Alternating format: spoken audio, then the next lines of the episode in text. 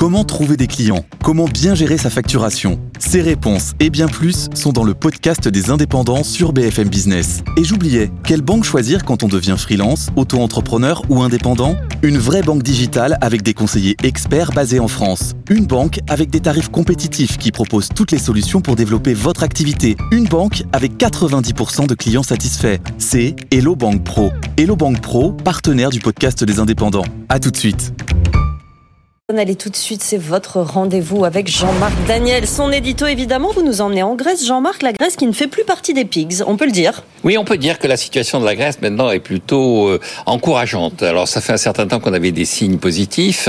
À l'automne dernier, déjà, les agences de notation, vous savez, qui avaient été accusées d'être l'origine de la plongée de la Grèce dans les enfers, les agences de notation ont relevé les notes, euh, les trois principales ont relevé les notes qu'elles attribuent à la Grèce, et elle est désormais en triple B.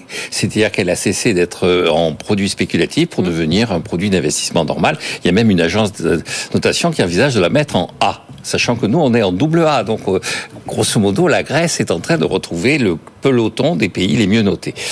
quand on regarde d'ailleurs ce qui s'est passé cette semaine sur les marchés, les marchés ont authentifié cette vision de la Grèce, puisque la Grèce a emprunté 4 milliards d'euros sur les marchés, et elle a reçu des offres pour 35 milliards d'euros. Donc, des investisseurs étaient prêts à acheter la dette publique grecque, avec un taux d'intérêt à 3,48%, qui est très largement en dessous, par exemple, du taux d'intérêt des États-Unis.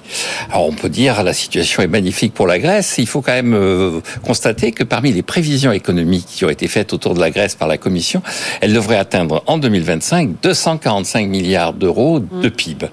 Alors les gens savent pas ce que ça signifie, mais 245 milliards d'euros de PIB, c'est le PIB qu'avait la Grèce en 2008.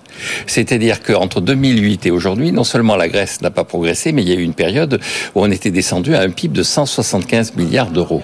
C'est-à-dire le fait d'avoir laissé filer son déficit, d'avoir laissé euh, ses finances publiques quasiment à la dérive, a eu comme conséquence non seulement d'attirer les foudres des agences de notation, mais aussi de provoquer une nécessité de correction qui a été d'une brutalité et d'une violence telle que la contraction de l'activité économique et donc du pouvoir d'achat et de la richesse de la Grèce et du peuple grec ont été considérables.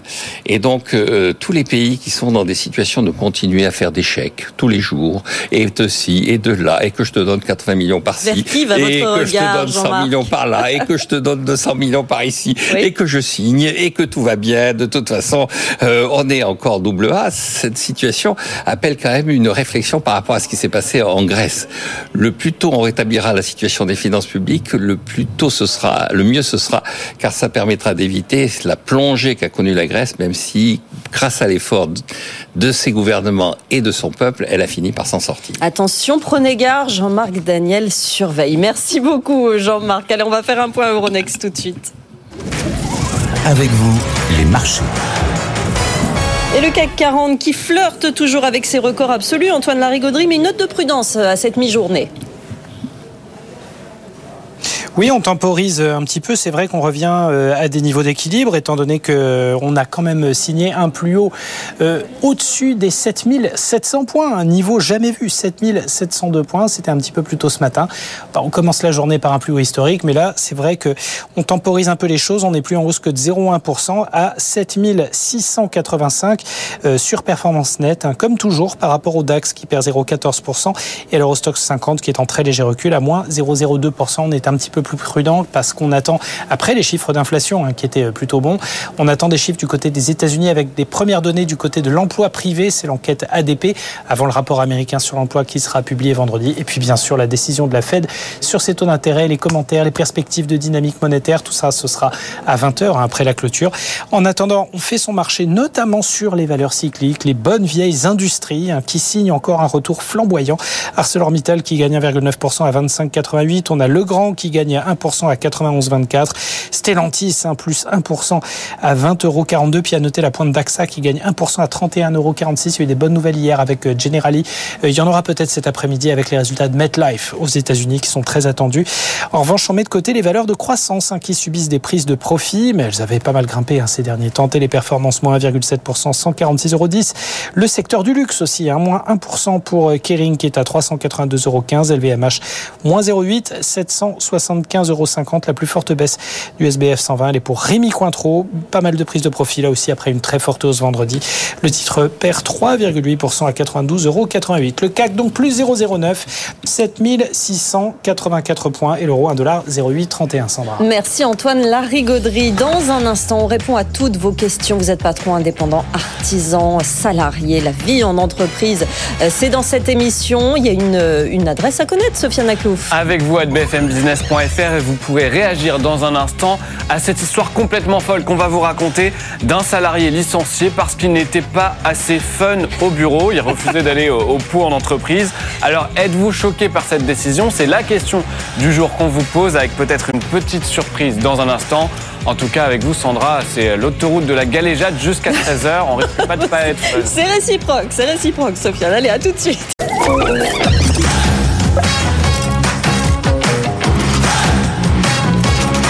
BFM Business, avec vous, les réponses à toutes vos questions dans l'entreprise. Sandra Gandoin. On est avec vous et on est ravis de vous retrouver, hein, Sofiane? Oui, vous Ouais, êtes fun, Sandra. Ouais, vous aussi, vous êtes fun, Sofiane. J'adore travailler avec vous.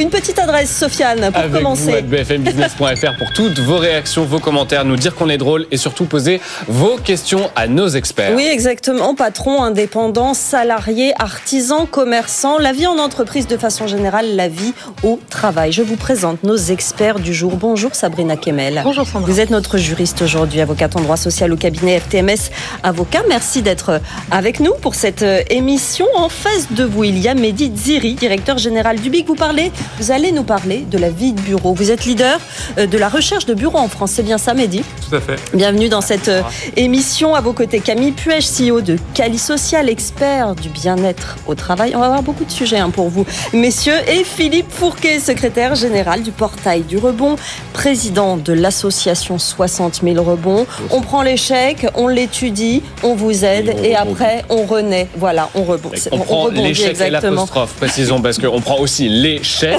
mais c'est... Un autre sujet, voilà, et une autre émission probablement. Euh, on, compte- on commence tout de suite avec vous bfmbusiness.fr. Première question, Sofiane. Elle est pour Camille Puech, notre peu expert psy au travail. Mon entreprise est en perte de vitesse constante, plus personne n'y croit. Je ne dors plus la nuit, j'ai pas envie de venir travailler, mais je veux pas abandonner mes collègues, mes équipes, mon manager. Comment faire? Camille Puech. Eh ben moi, euh, j'entends plusieurs choses hein, dans ce qu'il dit. Bah, déjà, il faut savoir que c'est pas un cas isolé parce qu'aujourd'hui, on a deux fois plus de euh, défauts d'entreprise hein, pour les PME, les ETI euh, par rapport à avant la Covid. Donc, on est dans une période où c'est très très difficile. Le rattrapage, il est maintenant en fait. Il est maintenant le Ouais. rattrapage. Et moi, j'entends quelque chose de, qui m'alerte dans ce qu'il dit, c'est je ne dors plus la nuit. Et euh, il y a un point qui est très très important quand on est dans un avion et que ça va pas. On vous dit toujours mettez d'abord votre masque avant de vous occuper de ceux des De ceux autres. des autres. Et la particularité des entrepreneurs et des dirigeants, c'est d'abord de s'occuper de ses équipes avant de s'occuper de lui. S'il dort pas la nuit, moi, le risque que je vois, c'est que euh, finalement la fatigue s'installe et tous les troubles psychologiques, l'anxiété, la dépression s'installent et qu'il n'ait plus les capacités physiologiques à redresser son entreprise. Donc le plus important, c'est prendre soin de soi. Euh, trois conseils que je que je peux donner euh, face à une personne qui vit cette situation, c'est faire des pauses, travailler son hygiène de vie, le sport, c'est super important. C'est le moment d'aller voir un psy ou un coach s'il le fait pas déjà, parce que avoir quelqu'un avec qui parler de cette situation, c'est super important pour garder le discernement stratégique. Et le troisième élément qu'on oublie de faire, et les gens, parce qu'il y a un sentiment de honte dans ces périodes, c'est d'en parler avec ses équipes. Le dialogue social dans ce type de période est super fort pour que justement il y ait un élan collectif à redresser la situation de On l'organisation. ne cache pas à ces équipes finalement euh, la, la- la situation. On est transparent, c'est ce que vous nous On est dites. transparent et d'ailleurs c'est une des principales attentes des collaborateurs en 2024, hein, c'est d'être dans des organisations qui partagent de manière transparente Mm. la stratégie de l'entreprise. Donc ça veut dire communiquer sur les mauvaises situations, sur les effets exogènes négatifs pour l'organisation. Les salariés préfèrent savoir ce qui va Oui. pas plutôt que on leur cache la situation et qui, qui, qui, qui vivent simplement la dégradation de l'entreprise. Philippe Fourquet, c'est vrai que la psychologie de l'entrepreneur, c'est quelque chose euh, que vous, vous voyez très souvent, auquel vous avez affaire. Effectivement, et dans ces périodes-là, souvent, il y a une période de, de repli sur soi, hein, euh, ou de focus sur ses difficultés, mais quand on focus sur ses difficultés tout seul, bah, on voit pas forcément euh, comment régler ces difficultés. Mm. Donc un autre conseil en complément de ce qui a été dit, c'est s'entourer. Aller vers une association qui accompagne les entreprises en difficulté.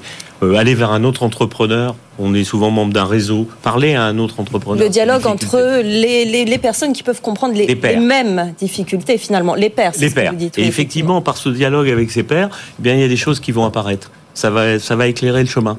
Et donc, ça va aider aussi l'entrepreneur à, à mieux, à mieux rebondir. D'autres ont déjà vécu ça et, Mm. et peuvent donner de bons conseils. Mm, Exactement. mm, mm, effectivement. Euh, Sofiane. Philippe Fourquet, euh, Monsieur Rebond, une question qui résonne un petit peu avec l'actualité. Euh, Dans le contexte actuel, j'ai décidé de jeter l'éponge, nous écrit Paul qui est agriculteur.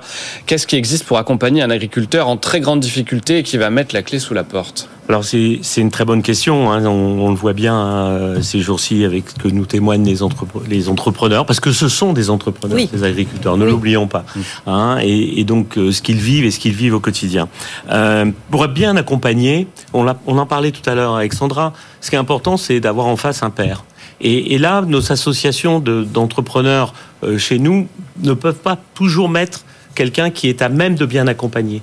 Donc il y a des associations qui aident spécifiquement les agriculteurs.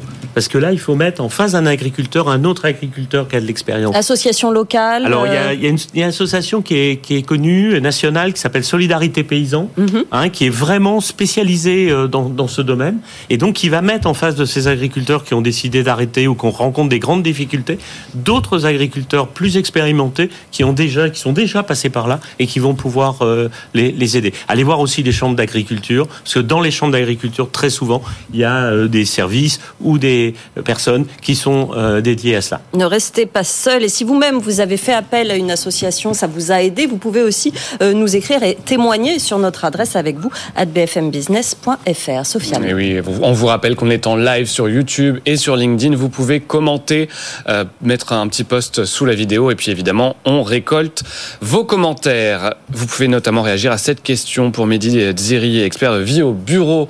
C'est comme ça que je vous ai surnommé. On parle beaucoup de bureaux flexibles et de coworking, mais est-ce que c'est une solution intéressante économiquement pour les entreprises? Oui, c'est vrai que là, on est, après la pandémie, peut-être dans une situation un peu moins claire quand on a euh, de l'immobilier de, de bureau. Que faut-il faire, Mehdi Ziri Bah, la question économique, elle est essentielle euh, pour les entreprises. Euh, Pour la plupart des entreprises services, le- les bureaux, ça constitue la deuxième ligne de coût dans leur PNL, après la masse salariale. Donc c'est un, un- sujet très important.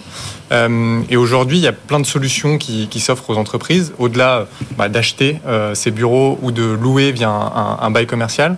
Il y a les solutions des bureaux flexibles, du coworking, euh, des bureaux opérés par un tiers qui vont venir prendre un bail et, gérer pour nous. Et, et la question économique, c'est souvent la première qui ressort. Et finalement, ces, ces bureaux-là, est-ce qu'ils sont pas plus chers Euh, Quand je vais dans un, dans un coworking, on voit des prix autour de euh, entre 700 et 1000 euros du poste euh, à Paris. Euh, en fait, la question, il faut la prendre dans sa globalité, euh, la question du coût, et de se dire, bah, quel est mon projet euh, immobilier et sur combien de temps est-ce que je souhaite m'installer? Aujourd'hui, euh, une entreprise, euh, on voit énormément d'erreurs qui sont faites par, par l'entreprise qui prennent à bail des espaces, vont réaliser des travaux, des travaux, euh, euh, c'est entre 200 et 600 euros du mètre. Donc imaginez une entreprise qui va prendre 1000 mètres carrés, qui va mettre un demi-million d'euros de travaux et qui au bout de deux ans s'aperçoit que ses équipes ont trop grossi ou que l'espace ne leur convient plus. Ils vont se retrouver à avoir un bail sur lequel ils sont engagés pendant encore trop longtemps, des travaux qu'ils ont payés et rechercher une nouvelle surface, ça ne leur correspond pas du tout. Donc l'enjeu, c'est de, savoir quel est notre projet, de quoi est-ce qu'on a besoin et donc d'envisager euh, ces solutions de bureaux flexibles qui, le plus souvent, euh, sont économiquement très intéressantes quand on, quand on lisse euh, ces, ces engagements-là sur le temps. Faire un diagnostic, c'est très important, d'être limite des trois solutions pour voir ce qui est le, le plus intéressant par rapport au, au projet. Sofiane. Une question euh, juridique pour vous, Sabrina Kemel. Vous savez que cette place est enviée, celle, pas, pas uniquement parce qu'elle est à côté de moi, euh, mais parce que vous avez beaucoup de questions. La première, la voici. Mon employeur m'a convoqué à un entretien préalable. Après l'entretien, j'ai déclaré un accident du travail car j'ai fait un malaise. Mon employeur pourra-t-il quand même me licencier? Sabrina. C'est une situation qui paraît cocasse. hein. Oui, Mais et qui pas- arrive. pas banal. Et en même temps, euh, on peut vite faire euh, qui, ce qui arrive, de malaise. euh, après qui arrive et qui arrive plus souvent qu'on ne le pense. Ouais. Euh, eh bien, oui, l'employeur pourra toujours licencier euh, le salarié malgré l'accident du travail, sauf que le fondement du licenciement devra être une faute grave ou alors un motif étranger à la maladie euh, ou à l'accident. Euh, en principe, les employeurs se dirigent donc vers la faute grave. La difficulté est que cette faute grave, elle n'existe pas toujours, parce que si les, vous voyez, quand on veut licencier par exemple un salarié pour insuffisance professionnelle, qui a un accident du travail, derrière, se diriger sur la faute grave, c'est un peu compliqué. Mais certains employeurs y vont quand même, parce que bah voilà, le salarié doit quitter les effectifs. Ils vont quand même, sauf que le risque, c'est la nullité du licenciement. Et qui dit nullité dit réintégration derrière si le salarié le demande. Plus paiement des salaires entre le jour où vous avez licencié votre salarié et le jour où il sera réintégré par le conseil de prud'homme. Et entre-temps, on peut avoir une durée d'un an et demi. Mmh. Oui, c'est ça. Vous imaginez le, coût. Ouais, Donc le licenciement reste possible, mais il y a un risque euh, fort pour l'employeur s'il n'a pas une faute grave à caractériser. Parce que là, en l'occurrence, on est d'accord que le malaise n'a. Et évidemment, c'est sans doute la conséquence de ce qui s'est passé pendant l'entretien, mais s'il y a eu entretien préalable, c'est que si faute il y a eu, c'était avant. Donc oui, on décorrèle les, les, deux on choses. Est, on est bien d'accord et on milite. Euh, nombreux sont les avocats euh, pro-employeurs euh, qui militent justement pour que la législation change, change. Parce que vous pensez bien qu'une fois que le, le, salarié revient, par exemple, mmh. imaginons on ne le licencie pas, il revient d'arrêt maladie, son accident du travail n'a pas été reconnu. Et on se dit, bah là, bah, je vais le licencier pour ceux, euh, pour les faits pour lesquels je l'ai convoqué. Oui. eh bien non, puisque le délai de prescription est passé. Donc on ne peut plus le licencier. Il est de donc, combien le délai de prescription Il est de deux mois. Il est de deux mois. Et donc nous, ce que l'on demande, on dit, mais attendez, dès lors qu'il y a un accident du travail ou une déclaration de maladie professionnelle, interrompons le délai de prescription. Parce que sinon, l'employeur, ça veut dire qu'il ne peut plus licencier, sauf mmh. faute grave, je l'ai dit. Mmh. Vous voyez, mais voilà, interrompons le délai de prescription. Et la difficulté, euh, Sofiane, c'est que certains salariés, malheureusement, jouent aussi de cette situation. Philippe? Non, peu de, peu de compléments par rapport à ça. Effectivement, euh, je pense que la loi devrait être modifiée ou les textes devraient oui, être modifiés. Certain, je, ouais. je, souscris complètement. Vous continuez, pardon, vous continuez à nous poser vos questions. On va quand même lancer ce jingle. Posez vos questions à nos experts à l'adresse avec vous at bfmbusiness.fr. Camille Puech, vous vouliez réagir Et non, et je part alors il y a deux il y a deux sujets il y a l'abus euh, d'une situation mmh. juridique et après il y a une réalité aussi derrière euh, et, et, moi je vais partir plutôt parler de la réalité et effectivement la manière dont on amène les sujets face à des individus peut provoquer une réaction émotionnelle qui provoque une rupture chez l'individu dans son rapport qu'il a avec le travail et donc chez lui un choc qui va occasionner qu'il soit arrêté, mmh. soit en arrêt maladie pour justement récupérer face à cette situation. La, la grosse, le point de vigilance très important, c'est préparer ces entretiens euh, difficiles, hein, parce que les réactions émotionnelles, la posture que l'on va avoir à l'égard de la personne va déterminer la réaction émotionnelle qu'elle va avoir, donc ça se prépare. Et le deuxième facteur, c'est de suivre les personnes dans le temps sur le, leur rapport émotionnel qu'ils entretiennent avec leur travail. Le burn-out, c'est d'abord une question d'un rapport émotionnel avec le travail. Mmh. Donc, les émotions, on n'en parle pas beaucoup au travail. Pour autant, il y a des incidences très très lourdes pour la santé des individus et pour la performance des organisations. Sofiane. Une question de Léo qui nous écrit en direct à l'adresse avec vous à bfmbusiness.fr. Je vais prochainement euh, reprendre une agence d'assurance avec des collaborateurs en place. Quelle doit être la marche euh, à suivre concernant le management? Continuer avec eux ou, en, ou rupture en fonction des demandes des salariés Alors, qui veut répondre à cette euh, question? Camille, Philippe euh, bon, bah. Bah, Camille Puech. Bah, quand on reprend une organisation de travail, euh, forcément, il y a un avant, un après, euh, et ça se ritualise. La question des rituels est, super importante.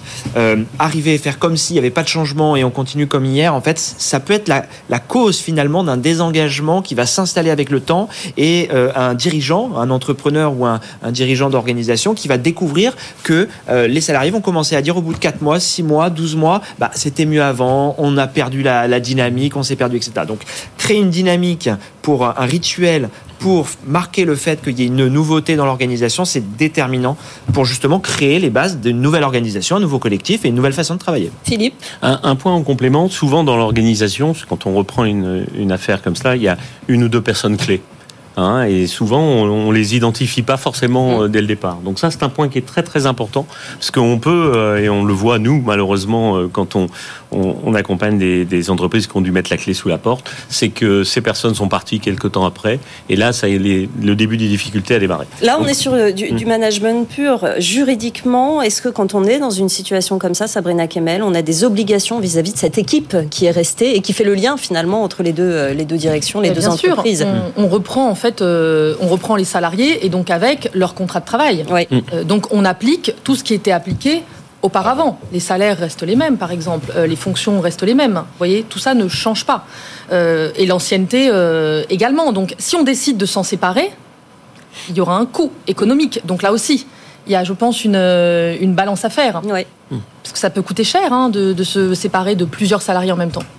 Sofiane. On ouvre notre boîte aux lettres si vous le voulez bien. Parce que vous le savez, dans cette émission, on aime suivre les cas concrets de nos auditeurs et de nos téléspectateurs. C'est le cas de l'histoire de Pierre qui nous avait écrit J'ai 32 ans et je cherche du boulot après de bonnes études en école de commerce. C'est un parcours professionnel riche et intéressant. Ce qui bloque, c'est que je souhaite faire quelque chose d'un peu différent et cela fait peur. Les entretiens sont rares. Comment faire?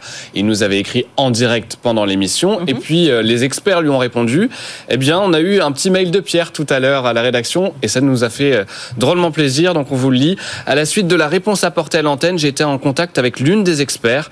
Je vais bien voir ce que cela va donner, mais je tenais vraiment à vous remercier car vous avez fait bien mieux que les réseaux existants. Merci encore de votre émission très sympathique et extrêmement utile. Bon bah Alors, je lis écoutez, parce que ça voilà, fait non du mais c'est ça, les experts ils sont là, hein, ils sont autour de ce plateau et les réseaux existants, mais on, on vous en parle quand même. hein, c'est c'est eux qui vous aident au quotidien. Mmh. Et je me souviens que l'experte lui avait dit bah, contactez-moi sur LinkedIn, on va voir ce qu'on peut faire. Et bah, visiblement, euh, elle l'a fait, elle a tenu parole. Et c'est ça aussi euh, les bienfaits de notre émission. On est avec vous, hein, c'est pas seulement un titre, on essaye réellement de vous aider dans votre, dans votre vie en entreprise, que vous soyez patron ou salarié. On va bientôt euh, se, se séparer pour quelques instants. Euh, Sofiane, on va parler de cette question du jour. Quelle est-elle? Oui, l'histoire du salarié pas assez fun, licencié, êtes-vous choqué? Vous avez encore quelques minutes pour voter et on en parlera dans un instant. Et puis, nos experts vont répondre à cette question. La semaine de 4 jours dont parle Gabriel Attal, il en a parlé hier dans son discours de politique générale, euh, réservé à l'administration pour tester euh, cette semaine en 4 jours. On y reviendra. Est-ce tenable? On en parle avec nos experts dans un instant. Voilà, dans l'administration et en entreprise. On est avec vous, à tout de suite.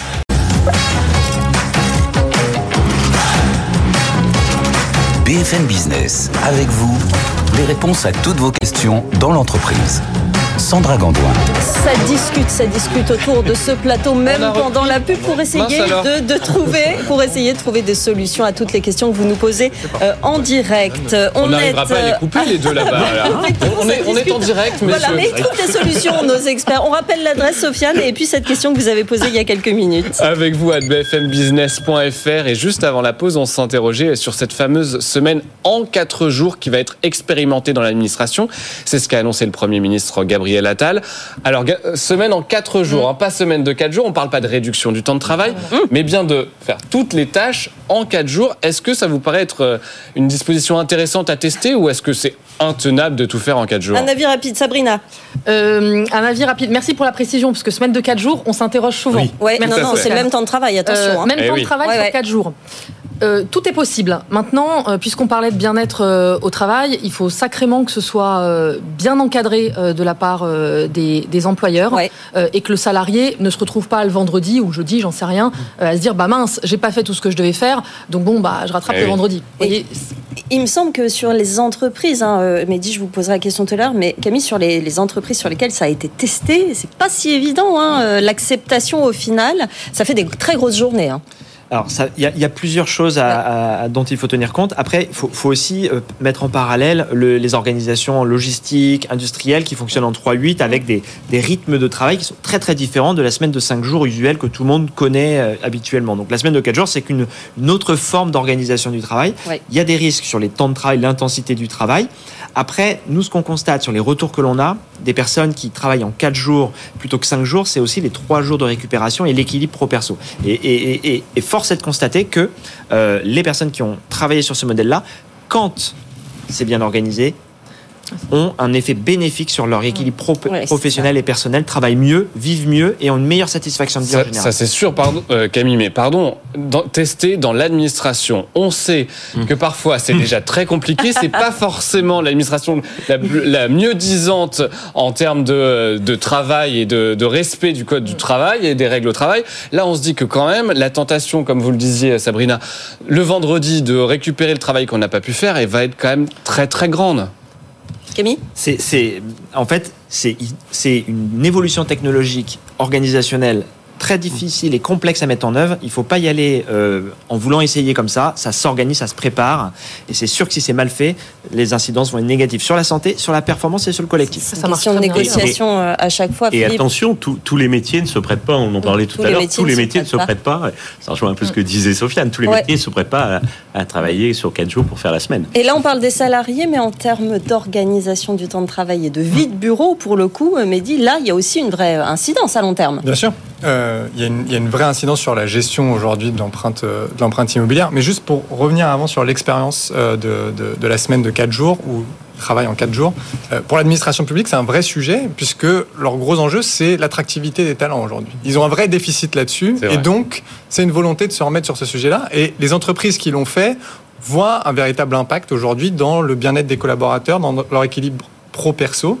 Ce qui est intéressant de voir, c'est euh, dans la performance et dans la mesure de la productivité dans ces, dans ces entreprises-là, on voit souvent que l'enjeu, c'est un enjeu d'organisation de ce mode de travail-là. Euh, typiquement, les entreprises, sur les premiers mois où elles ont mis en place la semaine de 4 jours, elles voient une perte de productivité qui est supérieure à 20%. Donc supérieure à la journée de travail manquée.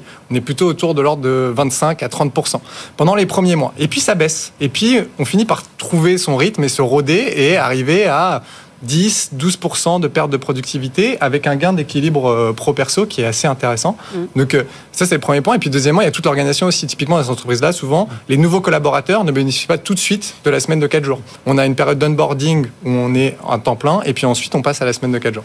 Et enfin sur le sujet des bureaux, il y a de plus en plus d'entreprises qui se posent la question de fermer leurs bureaux ah bah oui. un jour par Quand on voit les cantines le vendredi, euh, c'est oui, notre cas aussi. Ça, a commencé, ça commence comme ça. Exactement. Exactement. Et c'est une vraie question aujourd'hui bah, pour réduire les charges, réduire les coûts de, gestion. Et puis les services. En effet, bah, la cantine, c'est vraiment le gros problème aujourd'hui euh, de réussir à gérer un service de restauration dans des bureaux euh, quand on a une fluctuation aussi forte euh, de jour en jour des, de, la fréquentation et des collaborateurs. Elle explique à vos fournisseurs que vous êtes fermé trois jours par semaine. C'est encore, c'est encore autre chose. Sofiane, la suite. Une, question pour Camille Puech, notre psy. je vais devoir annoncer un plan de licenciement. Je le vis très mal. Comment faire? Camille. Oui, mais c'est aussi une situation qu'on rencontre beaucoup. Euh, les, la, grande difficulté des personnes qui vont annoncer le plan de licenciement que je constate, c'est qu'elles ont la perception que c'est elles qui, vont, qui, sont responsables du licenciement des personnes. La première chose, c'est de bien comprendre son rôle, le rôle de quelqu'un qui s'occupe de mettre en œuvre un, PSE, un, un, plan de sauvegarde de l'emploi, un plan de licenciement. C'est pas de licencier les gens, c'est de limiter l'impact d'un plan de licenciement sur les gens, sur l'emploi, sur le, choc psychologique que ça occasionne, la mm. reconstruction, parce qu'on a le sentiment d'utilité, le sens au travail est altéré hein, quand on nous annonce que son poste est supprimé et puis aussi de construire une organisation, celle qui reste, qui soit viable et durable. Et le rôle de quelqu'un qui l'annonce, et je pense que c'est ça qui est le plus important, il faut que la, cette personne qui a mis cette question, euh, elle ait conscience que son rôle à elle, c'est pas de licencier les gens, son rôle à elle, c'est de limiter l'impact de ce licenciement sur les personnes qui vont y être confrontées. Ouais, ouais, Et c'est un rôle d'aidant, pas un rôle de bourreau. On peut aussi se faire aider soi-même dans ces situations managériales où ben, c'est des moments où il faut être soi-même émotionnellement très posé pour être en capacité hein. de, gérer ces situations sans euh, soi-même craquer en fait. Ouais, Philippe et, et indépendamment hein, de l'aspect euh, totalement émotionnel et qui peut être là, c'est le moyen de sauver, euh, c'est le moyen de sauver la boîte. Hein. Mm. Et dans certains cas, euh, quand les entrepreneurs décident de mettre en place ces mesures-là, c'est pas de gaieté de cœur, c'est parce que c'est un des moyens de permettre à l'entreprise de continuer. Et c'est fondamental. Et n'oublions pas que on accompagne les entreprises, accompagnent aussi les salariés justement dans le cadre de ces PSE. Oui, on les jette pas dans le vide. Hein. Qui sont, Bien sûr. Euh, qui sont normalement euh, favorables, voire très favorables. Vous voyez, les seniors sont euh, mieux traités que les plus jeunes, par exemple. Mhm, mhm. Il y a des congés de reclassement qui peuvent être d'une durée plus importante euh, que le congé légal. Donc il y a aussi tout un accompagnement qui se fait interne et externe pour les salariés. Ça s'étudie très précisément, effectivement, ces conditions. Vous continuez à nous poser vos questions et à réagir sur BFM Business. Nos experts de l'entreprise sont avec vous. Sofiane. Une question pour euh, Philippe Fourquet. Vous gérez la crise et vous rebondissez. Robert nous dit Mon médecin vient de me découvrir une maladie qui va nécessiter un traitement long et qui m'empêchera de diriger mon entreprise pendant quelques mois. Que faire? Philippe. Alors, ça, c'est une vraie, euh, un vrai sujet, une vraie question, parce que dans une TPE, hein, deux, trois personnes, le dirigeant, il est malheureusement atteint par une maladie longue durée avec un traitement lourd. Comment, comment on gère la boîte? Donc là, il existe, euh, il existe une association, il en a peut-être plusieurs, mais il existe une association qui peut, euh, qui connaît ces sujets-là, qui sait comment les appréhender, euh, qui s'appelle CARE, C-A-I-R-E. qui, qui, est un peu partout en France et qui peut appréhender ces sujets-là. Alors très souvent, les solutions passent aussi par un, un salarié dans l'entreprise qui a de la seniorité, qui peut aider à passer cette période difficile et qu'on met à bord un peu plus sur un certain nombre de sujets et qui va aider à ce qu'on passe. Ça passe aussi parfois par de la solidarité familiale. Hein, parce que dans la petite boîte, tout le monde va se mobiliser, euh, le conjoint, euh, le frère euh, et autres vont venir aider. Mais c'est un vrai sujet, le sujet des défaillances liées à cette cause-là, Mm. et, et il est important, hein, il ne faut pas le négliger. Juridiquement, Sabrina, il y a des choses à mettre en place dans une situation comme ça où on sait qu'on va pas être là pendant quelques mois? Alors, euh, d'un point de vue juridique, euh, non, moi, quand, quand je, je pensais, en fait, euh, quand je vous entendais parler, je me disais en plus, la difficulté, quand on est chef d'entreprise, c'est qu'on ne bénéficie pas euh, des mêmes droits que les salariés. Donc, vous- ce fameux, euh, cette fameuse jurisprudence dont vous parlez sur votre plateau depuis un moment, sur les congés payés, par Ouais. exemple, Oui. bah, le chef d'entreprise, il n'en bénéficiera pas. Ouais. Vous voyez, donc la, la maladie du chef d'entreprise, c'est très, c'est très très compliqué pour l'entrepreneur Mm. Euh, parce que les indemnisations ne sont pas les mêmes, elles sont souvent moins favorables. On, on- on a à côté d'autres solutions, mais qui sont privées. Vous voyez qu'on, qui va payer lui-même.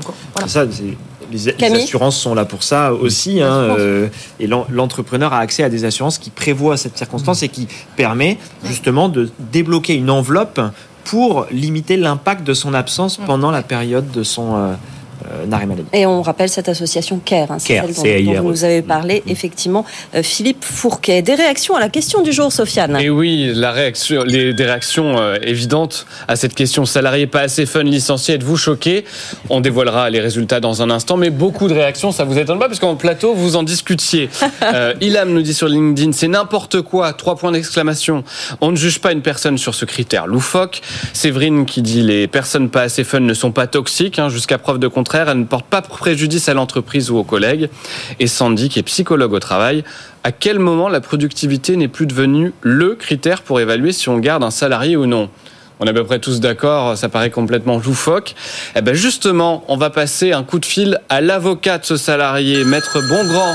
Bonjour, est-ce que vous nous entendez?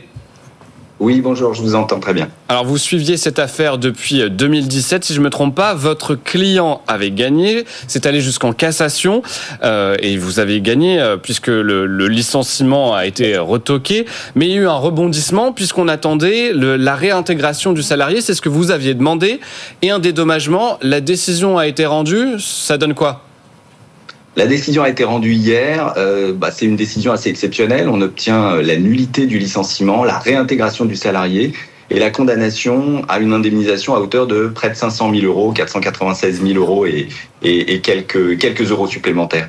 Euh, voilà, c'est une décision vraiment, euh, vraiment exceptionnelle et très marquante euh, parce qu'elle touche effectivement au, au, aux droits des salariés en matière notamment de, bah, de vie privée, de liberté d'expression. De- Très très vite, maître, euh, qu'est-ce qu'on reprochait euh, très très vite à votre, à votre client Rappelez-nous. En fait, on, lui reprochait euh, son défaut d'adhésion aux valeurs, donc les fameuses valeurs fun and pro qui étaient euh, prônées dans l'entreprise.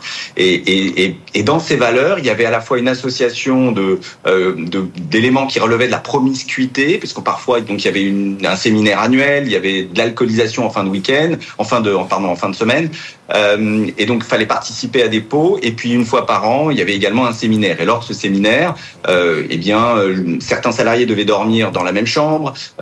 Il y avait également des jeux organisés où l'alcool, encore une fois, était, euh, euh, proposé. Alors, euh, de l'autre côté de la barre, on m'opposait que c'était sur la base du volontariat, mais lorsque vous êtes dans un phénomène un peu de, pression d'environnement avec l'ensemble des, collègues, certains salariés bah, se sentaient finalement un petit peu obligés de, participer, et c'est cela dont que mon client également avait dénoncé Eh, Pardon, et ça par- paraît complètement dingue, mais c'est-à-dire que comment ça se formule? C'est on a écrit dans la dans la lettre de licenciement, euh, Monsieur ne participait pas euh, Ah, ça, aux, fun. aux beuveries du vendredi. Enfin, euh, Alors- ça, on, alors, on se dit, pas- on non, peut pas lui pas- reprocher que ça. Ça, ça peut pas être Non, seulement en ça. fait, non, c'est pas que ça. En fait, dans la lettre de licenciement, il y a plusieurs motifs. Il y a, en fait, il est licencié pour insuffisance professionnelle, et dans l'insuffisance professionnelle, il est évoqué comme un des éléments de l'insuffisance professionnelle, ce qu'on appelle son désalignement culturel. C'est ce que l'employeur a indiqué dans la lettre, désalignement culturel. Alors, on a soulevé la liberté d'opinion, la liberté d'expression. On a le droit de penser et d'avoir les opinions qu'on veut. L'employeur peut vous reprocher de ne pas effectuer bien une tâche. Il ne peut pas vous reprocher euh, ce que vous avez en tête. Il ne peut pas vous reprocher la, votre façon de penser, votre, vos propres d'ailleurs croyances et même vos valeurs. dès lors qu'en plus les valeurs sont susceptibles de porter quand même une atteinte à la dignité. Il y avait des simulacres d'actes sexuels lors de ces euh, séminaires, il y avait euh, vraiment des débordements importants. Euh, et donc cet arrêt est important parce que Mm. euh, c'est du- on peut se dire c'est du bon sens, c'est du bon sens évidemment, mais il a fallu quand même aller jusque devant la Cour de cassation pour que le bon sens soit rappelé là en l'occurrence à l'employeur. Et, et donc il faut faire effectivement attention à ces à ces dérives un peu managériales où où l'idée euh, l'idée de des valeurs, vous voyez du même pour se saluer les salariés devaient euh, euh, se faire un, un check en fait. On leur obligeait à, à se non pas se serrer la main mais à, à se dire bonjour en se cognant les poings. Euh, bon type de ce type de pratique enfin évidemment est, est pas admissible dans l'entreprise et, et le salarié garde son libre arbitre et, et sa façon d'être bien Mais- évidemment Merci beaucoup Olivier Bongrand, euh, avocat associé en droit social chez OBP Avocat et qui avait euh, défendu ce client. Merci beaucoup pour votre témoignage dans notre émission sur euh, BFM Business. On va faire peut-être un petit tour de table, non Sofiane? Oui, et merci d'avoir réservé votre première réaction à BFM Business. C'est Olivier Chichportiche, notre collègue du web, qui suit ce dossier depuis des années. Et voilà comment on est tombé dessus. 500 000 euros, ça paraît complètement dingue. On parle donc de, de salaire, c'est ça, Sabrina? Euh, on, on parle, je pense, euh, de dommages et intérêts, mais également de salaire, puisque, comme je le disais tout à l'heure, s'il est réintégré, eh bien, il a euh, le paiement de ses salaires depuis son éviction. Donc, j'entends que l'affaire dure depuis quand même un petit moment, puisqu'on est sur Oui. renvoi après cassation. Euh, on- Peut-être que c'est probablement plus de 4 ans, vous Oui, c'est imaginez ça, de 2017, et les, puis, les- euh, les salaires, forcément, euh, et ça fait beaucoup, oui. Messieurs, un petit, un petit bilan, Camille Pêche c'est- sans rentrer dans cette affaire particulière. Nous, cette année, en 2024, ce qu'on recommande aux organisations suite à l'enquête qu'on a menée avec Ipsos sur ce qui jouait sur la bonne santé au travail et l'engagement, c'est justement de créer les conditions d'une bonne ambiance. Donc c'est là toute la difficulté que je vois pour des organisations de se dire, bah, en fait, ce qu'il faut pour mettre les salariés en bonne santé et que les salariés soient engagés, c'est favoriser une bonne ambiance au travail et en même temps, on voit certaines dérives qui apparaissent. Et donc c'est c'est toute la difficulté de l'entreprise aujourd'hui de réussir à créer des conditions de travail qui permettent à un collectif de se créer, à chacun de retrouver des gens avec qui il s'apprécie de venir euh, travailler quotidiennement et en même temps bah, permettre la liberté d'expression, la liberté d'opinion à chaque individu. Et on précise simplement que c'est une société de conseil. On n'est pas sur une toute petite entreprise, Mhm, sur le- mhm. une entreprise de 5 salariés, mais une volonté de se développer et d'être peut-être dans le conseil, cool, jeune, peut-être que tout ça joue aussi. mais ni dans une entreprise, vous voyez, où le secteur d'activité serait euh, euh, festif. J'en sais rien, vous voyez, Bien on n'est pas euh, euh, dans un domaine qui s'assimilerait, je sais pas, au domaine du cirque ou autre. Non, mais où Oui, là, oui, peut-être que bien bon, sûr. Euh, Il y a une raison, pour le coup, là, on est dans le sur la conseil, matière. donc Ouais. euh, c'est quand même cette, dé- cette décision, euh, elle est, euh, elle est fondée, elle est fondée, et bravo à mon à mon confrère. Bon, et ben, en tout cas, vous n'êtes, vous n'êtes pas fun, mais vous êtes pro. Et Non, bien, le, le droit est de votre côté aujourd'hui. Vous Ça avez le droit de ne pas être fun. Mehdi, vous vouliez rajouter Ouais, quelque chose? ça pose, ça pose une vraie question sur, sur ces sujets de, de bien-être au travail dans la Ouais. définition d'une culture d'entreprise. Euh, et de comment est-ce qu'on fait émerger une culture d'entreprise. Une culture d'entreprise, ça, ça ne s'énonce pas, ça ne se définit pas. Pas à marche se- forcée, Ça se ressent, exactement. Ça ne- Ça, ne se définit pas à marche forcée, ça se ressent.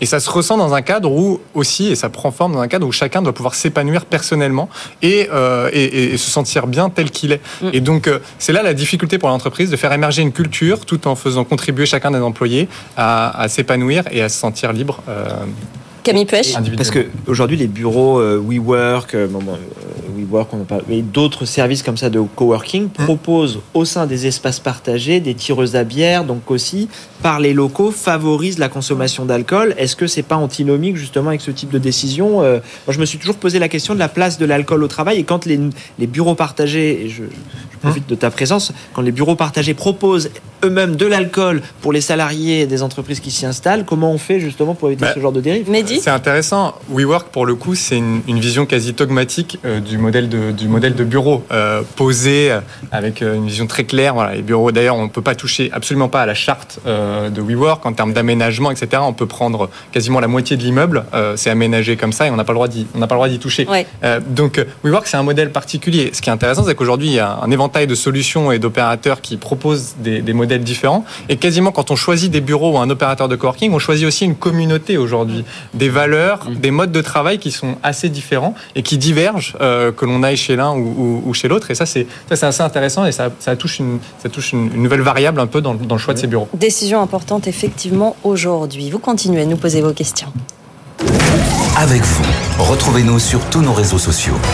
Ça fait parler, hein, Sofiane. Et eh oui, retour au bureau avec vous, Mehdi, justement. Euh, autour de moi, tous les salariés en télétravail reviennent au bureau.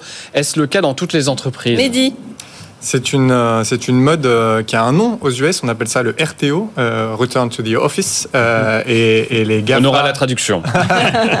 les GAFA s'y mettent assez fortement. On a vu Zoom aussi, qui pourtant a eu un développement exceptionnel grâce au télétravail, rappeler ses, employés au, bureau. Zoom qui favorise le télétravail partout dans le monde, a rappelé ses salariés chez lui. Exactement. mais ce qui est intéressant, c'est que en fait, aux US, on voit que les mouvements de bascule avant-arrière sont très rapides est très exagéré. Ils ont été beaucoup plus loin sur le, euh, le full remote, euh, le télétravail permanent pour les collaborateurs, et ils en reviennent aussi brusquement. Dans les pays latins, en Europe, on a cette tendance à, prendre plus le temps pour construire nos stratégies de télétravail, mais peut-être à les penser de manière plus constante. Euh, on voit qu'aujourd'hui, on va pas avoir de retour en arrière sur le télétravail. On va rester dans cette norme de deux jours par semaine de télétravail, avec un mix entre le travail hybride et, les bureaux. mais on, on est plutôt plus constant et c'est moins le cas euh, en Europe et, particulièrement en France. Sabrina? Euh, Je réagis sur les deux jours de télétravail, parce qu'effectivement, c'est ce qu'on voit euh, dans, au sein des entreprises, deux jours de télétravail. Si on est sur une semaine de quatre jours, deux jours de télétravail et une journée à la maison... Ne mélangez pas tout Non, mais par rapport, parce que le télétravail, pourquoi aussi il y a un retour, je pense, dans certaines entreprises Parce qu'il y a un manque de relations avec ses ah bah, équipes. c'est compliqué pour un manager de manager à distance. Et il y a des problèmes, quoi qu'on en dise qui vont se résoudre euh, quand on est au bureau. On se voit, on se parle. Vous voyez, ça fait partie du bien-être aussi, je pense. Mm. Quand quelqu'un est en télétravail, on ne pense pas à l'appeler. On n'y pense pas pour prendre de ses nouvelles, etc. Non, mais je, ah ben, c'est ce que moi je constate, mais avec, avec nos équipes également. Hein. Oui, oui. On n'y pense pas. Et vous, le télétravail, vous y êtes jamais ah, Alors si, moi je, fais du, je fais du télétravail. Euh, je demande, enfin, nos équipes, elles font du télétravail si elles le souhaitent. Il n'y a pas de difficulté.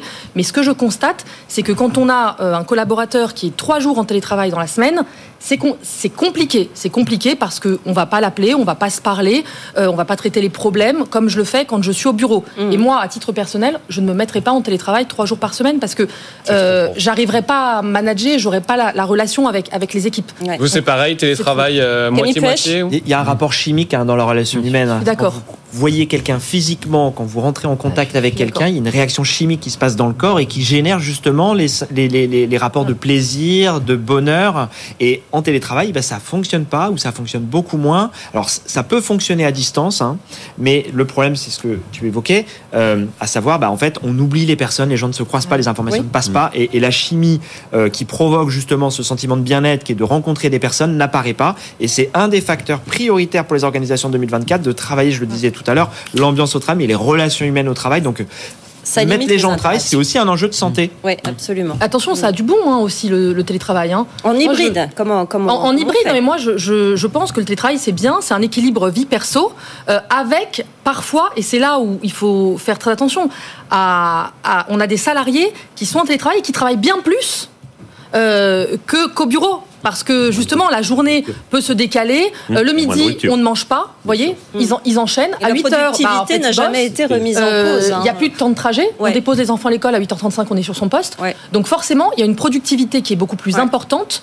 Euh, et ça, il faut, il faut y faire attention. Philippe. Par contre, toutes les, toutes les expériences de full télétravail qu'on a pu voir, et beaucoup d'entreprises en reviennent parce qu'effectivement, pour les raisons qui ont été évoquées, euh, il y, a ce manque de contact euh, présentiel et, de relations dans l'équipe qui est extrêmement difficile à, à, gérer. Et donc, Mehdi ce qu'on constate aujourd'hui avec un peu de recul, c'est qu'il n'y a pas de modèle unique euh, parfait et que chaque entreprise est singulière, a son modèle de sa culture, son modèle de travail, euh, ses enjeux business aussi, ses populations et donc un modèle de télétravail qui lui est adapté. On a des entreprises chez qui euh, elles ont le droit d'avoir trois jours de télétravail et il n'y en a même pas une journée qui est consommée par les employés chaque semaine.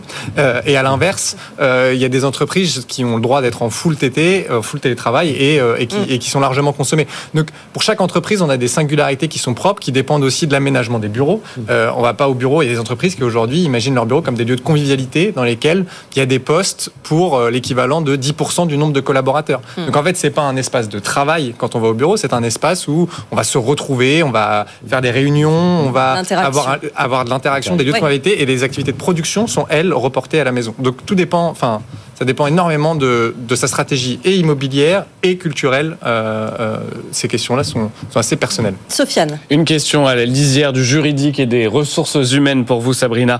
Je suis cadre dirigeant, mais je ne participe pas aux prises de décisions stratégiques de ma société de 60 salariés. Je me demande si j'ai euh, vraiment ce statut de cadre dirigeant. Sabrina. Alors, le, le statut de, de cadre dirigeant, c'est un statut qui doit être attribué euh, eh bien, à des salariés qui ont une pleine autonomie au sein de l'entreprise, qui participent aux décisions stratégiques de l'entreprise et dont la rémunération est parmi les plus hautes euh, de l'entreprise. Donc on a quelques contentieux euh, qui émergent depuis euh, quelques années, justement, de cadres dirigeants qui, qui viennent dire, mais en fait, moi, je ne participe pas, je ne fais pas aux, aux décisions stratégiques, je ne fais pas partie du COMEX, je ne fais pas partie du CODIR, ma rémunération euh, est la 30e sur euh, 60, je ne suis pas cadre dirigeant. Euh, et force est de constater euh, que ça, ils ont raison d'un point de vue juridique. Là, dans le cas précis, ils, ils peuvent- ils pourraient avoir raison. Et donc derrière, quand on n'est pas cadre dirigeant, eh bien, on repasse aux 35 heures. D'un point de vue juridique, on considère que vous êtes aux 35 heures.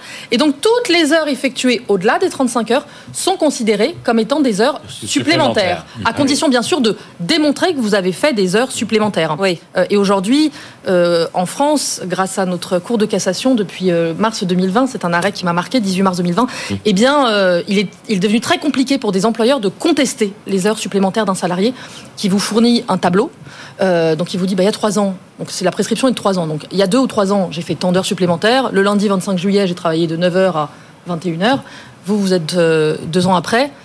Ah bah, comment, vous- comment pouvez-vous contester? Mm. Donc, que n'avez patron, plus on les plannings, vous attention. n'avez plus rien. On fait très attention Euh, quand on donne ce statut euh, Il faut à, faire à un très cadre. attention. Ils Ouais. ne badgent pas les cadres dirigeants. hein. Ils sont complètement libres. Euh, D'ailleurs, ils ne sont pas astreints au congé payé. Vous voyez, euh, à la durée du travail, c'est un statut très particulier. Sofiane, dernière question. Oui, euh, une dernière question pour Philippe Fourquet. Euh, L'entreprise dans laquelle j'étais salarié vient d'être liquidée, nous dit Laurent de Bordeaux. Qui va payer les sommes qui me sont dues? Alors, quand euh, l'entreprise elle est en procédure de sauvegarde, redressement judiciaire ou liquidation judiciaire, euh, et qu'on est dans une situation où les salariés n'ont pas pu être payés, les salaires n'ont pas pu être payés, hein, donc si on est bien dans cette situation et qu'il n'y a plus de ressources dans l'entreprise pour faire face bien évidemment aux salariés, il y a une structure qui s'appelle l'AGS hein, qui prend en charge euh, les salaires euh, des, des personnes qui ont été euh, euh, employées et qui n'ont pu être rémunérées. Alors, euh, bien sûr, on n'est pas, en tant que salarié, on peut pas entrer en direct en contact avec l'AGS. Hein, ça, ça marche pas comme ça. Donc, on passe par, euh, par le mandataire, par son employeur d'abord, pour s'assurer que le- l'employeur a bien fait la déclaration des salaires qui étaient impayés auprès du mandataire. Et ensuite, il y aura une prise en charge par les AGS. Voilà pour, pour la solution. Je rappelle aussi Solidarité Paysan si vous êtes agriculteur et que vous avez besoin un petit peu euh, d'aller discuter avec vos pairs, Pairs, comme on disait tout à l'heure. Euh, Philippe Fourquet, les chambres d'agriculture également et cette association euh, CARE pour vous. Voilà pour les bonnes adresses euh, du jour. On rappelle la question du jour, Sofiane. Et Eh oui, la question du jour, le salarié pas assez fun qui a été licencié, êtes-vous choqué? Voici les résultats comme promis. Ah c'est une très large majorité de oui. 86% sur LinkedIn, 80% sur X, 74% sur Instagram. Voilà, il n'y a, pas de- il n'y a pas de débat sur cette question-là. On en a pas mal parlé et c'était euh, très intéressant d'avoir l'avocat aujourd'hui. La question de demain? Et oui, la question pour demain, là aussi on en a un petit peu parlé, ça va vous intéresser, chers experts. Productivité au travail, justement, près de 8 heures offertes par semaine. Euh, pour les télétravailleurs, le télétravail est-il trop propice aux heures sup non rémunérées? C'est ce que nous dit une étude, 8 heures par semaine en moyenne, ça paraît énorme. Le télétravail ou le TT, comme dirait Mehdi. Merci beaucoup. Vous continuez à nous écrire, à répondre à cette question euh, avec vous. Demain, je vous laisse entre les mains de Sofiane Aklouf et d'Erwan Maurice exceptionnellement. Je Vous revenez après le week-end Bien sûr, même. évidemment, la semaine prochaine. Et je remercie nos experts du jour. Sabrina Kemel, avocate en droit social au cabinet FTMS Avocat. Merci d'avoir été Merci. avec nous, Sabrina. Philippe Fourquet, secrétaire général du portail du Rebond, président de l'association 60 000 Rebonds. Camille Puech, CEO de Cali Social. Et Mehdi Ziri, directeur général du BIC. Merci, messieurs, d'avoir été sur ce plateau. Vous continuez à nous poser vos questions avec vous à bfmbusiness.fr. On continue à vous répondre. Très bonne journée. Avec vous sur BFM Business.